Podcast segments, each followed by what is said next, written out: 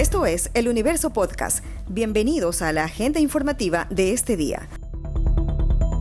Hoy es martes 4 de enero de 2022, Día Mundial del Sistema Braille. Lo saluda Juan Pablo Pérez. Más de 1.700 casos de personas contagiadas de COVID se confirmaron en una semana solo en Guayaquil. Médicos indicaron que en la ciudad se reportan más de 230 pacientes confirmados por día, mientras que en hospitales públicos llegan más casos sospechosos. Según el reporte epidemiológico de los últimos días de diciembre y los primeros de enero, hay una tendencia al alza de casos en Guayaquil. Así comentó el epidemiólogo Carlos Farhat, coordinador de la Mesa Municipal de Salud. Más que cifras, es importante la tendencia.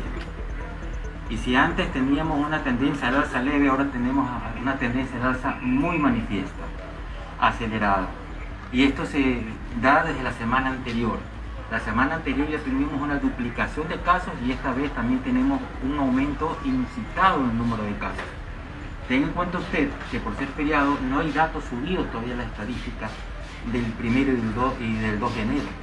Entonces tenemos que esperar hasta hoy para cotejar esos datos, que son los datos del Ministerio. Pero ustedes pueden acercarse a las páginas del Sistema Nacional de Gestión de Riesgo y comparar entre el 27 y el 31 y el 1 de enero y se van a dar cuenta que hay más de 1.700 casos anotados en esas páginas, registrados, ¿no es cierto? Los no registrados no sabemos que seguramente van a aumentar mucho más. Mientras tanto, la ciudadanía se realiza la prueba para detectar COVID ante los síntomas de la enfermedad, pero hubo reclamos para acceder al test, según contó a El Universo un ciudadano que esperaba con su hijo en el centro de salud de Sauces 3. El día 31 a mí me dio síntomas, me dio malestar, me dio dolor de cabeza, fiebre, y de ahí el primero me quedé en la casa, no salimos para no contagiar a nadie. ¿Tu hijo también tiene? Y ahora el día de ayer mi hijo ya amaneció mal. Entonces ya estuvo con malestar, con fiebre, hasta vomitó. Entonces estamos esperando para ver si nos hacemos la prueba. El inconveniente es que aquí nos hacen tomar los, los datos y nos dicen que mañana tenemos que venir cuando allá no están atendiendo a nadie. Los pacientes que ya estuvieron ahí ya pasaron entonces los enfermeros están sin hacer nada. Entonces sería bueno que personas como los niños, las personas de tercera edad, prioridad. sean prioridad y por lo menos de una vez se gane el tiempo porque no, no sacan nada dejándolo. Se están agendando para mañana. El día siguiente. Entonces ya por ejemplo yo desde las 5 de la mañana he pasado con él. Entonces ya es ¿Ya, fue a otros puntos para hacerse esa prueba. Por ejemplo a la terminal de la Metrovía nos mandaron a que ya no iba a beber ahí y nos mandaron al terminal terrestre, al frente. Ahí mismo esperamos como hasta las 8, que tampoco iban a atender ahí porque no tenían orden. Entonces ya por última opción nos vinimos para acá. Desde este martes y hasta el 23 de enero, el sector público de la función ejecutiva trabajará con aforo de 50%, según resolvió el Comité de Operaciones de Emergencia, COE Nacional. El ministro de Trabajo, Patricio Donoso, dijo que se da por la situación sanitaria. La ministra de Salud, Jimena Garzón, comentó las opciones que tendrán las instituciones que no puedan acogerse al teletrabajo. Recomendar la doble jornada de trabajo matutina y vespertina para aquellas instituciones que no pueden acogerse al teletrabajo, eh, que pueden ser fijas o rotativas. Recomendamos también el autoaislamiento a personas sintomáticas. Cualquier persona que tenga síntomas eh, gripales, que tenga congestión nasal, eh, malestar general, tos, dolor de cabeza, eh, fiebre, les pedimos que por favor se autoaíslen y a partir del cuarto día se puedan realizar pruebas de antígeno eh, y también pruebas de PCR. El presidente del COE Nacional, Juan Zapata, indicó que esa resolución no se aplica a servicios estratégicos como salud, educación o seguridad. El funcionario estimó en unas 250 mil las personas que volverían al teletrabajo en la función ejecutiva. La ministra de Educación, María Brown Pérez, anunció que se mantiene el cronograma para el regreso a clases presenciales con 100% de aforo. En la región Sierra y Amazonía será el 7 de febrero y en la costa y Galápagos el 3 de mayo. La funcionaria mencionó que las instituciones académicas que tienen aprobado el respectivo plan de retorno y ya funcionan con presencialidad parcial, desde el próximo 10 de enero deberán promover que más grados o cursos vuelvan a clases físicamente.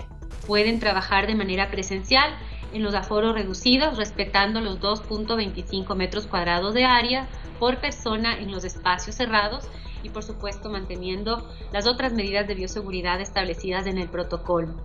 Si el 90% de familias ya han manifestado y concertado con la institución educativa volver a la presencialidad, esta ya no estará obligada a brindar una oferta a distancia de conformidad con lo establecido en los lineamientos que emitimos desde el Ministerio de Educación el pasado 20 de agosto de 2021, exceptuando, por supuesto, los casos excepcionales de estudiantes que tienen discapacidades o enfermedades agravantes, catastróficas o condiciones específicas debidamente justificadas.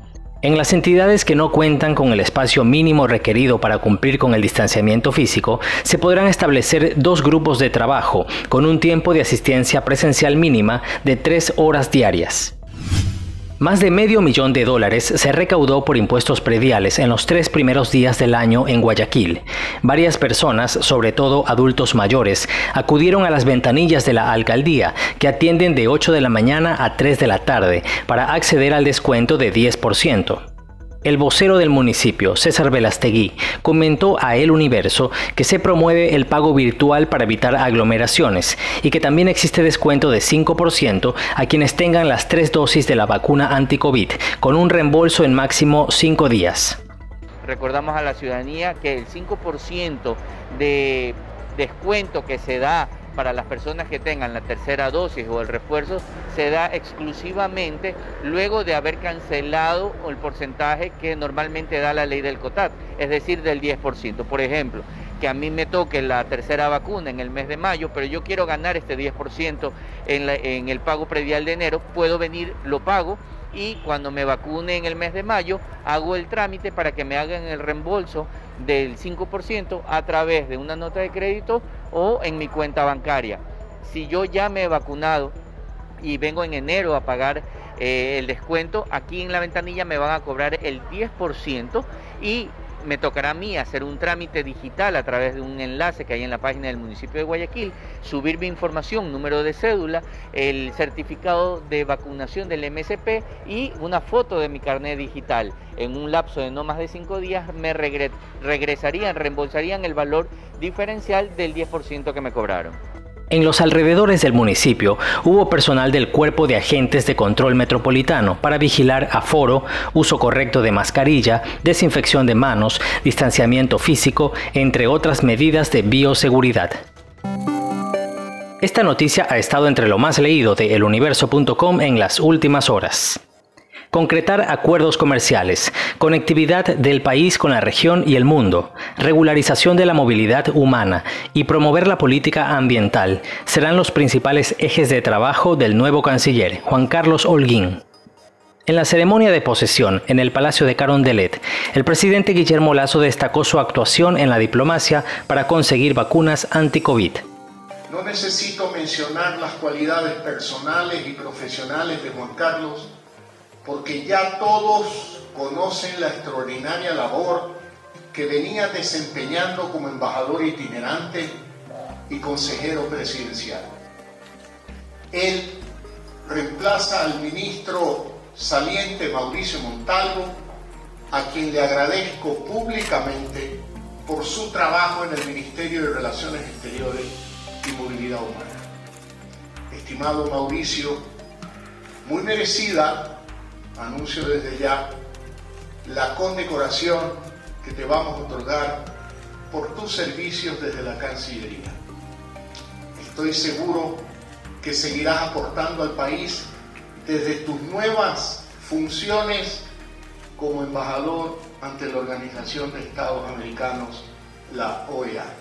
En cuanto a los migrantes que acoge Ecuador, Holguín aseguró que el proceso para su regularización debe ser inmediato. En materia ambiental, manifestó que el compromiso es resguardar la integridad del mar territorial y de las reservas marinas. Esto fue lo más destacado de la jornada. Hasta la próxima.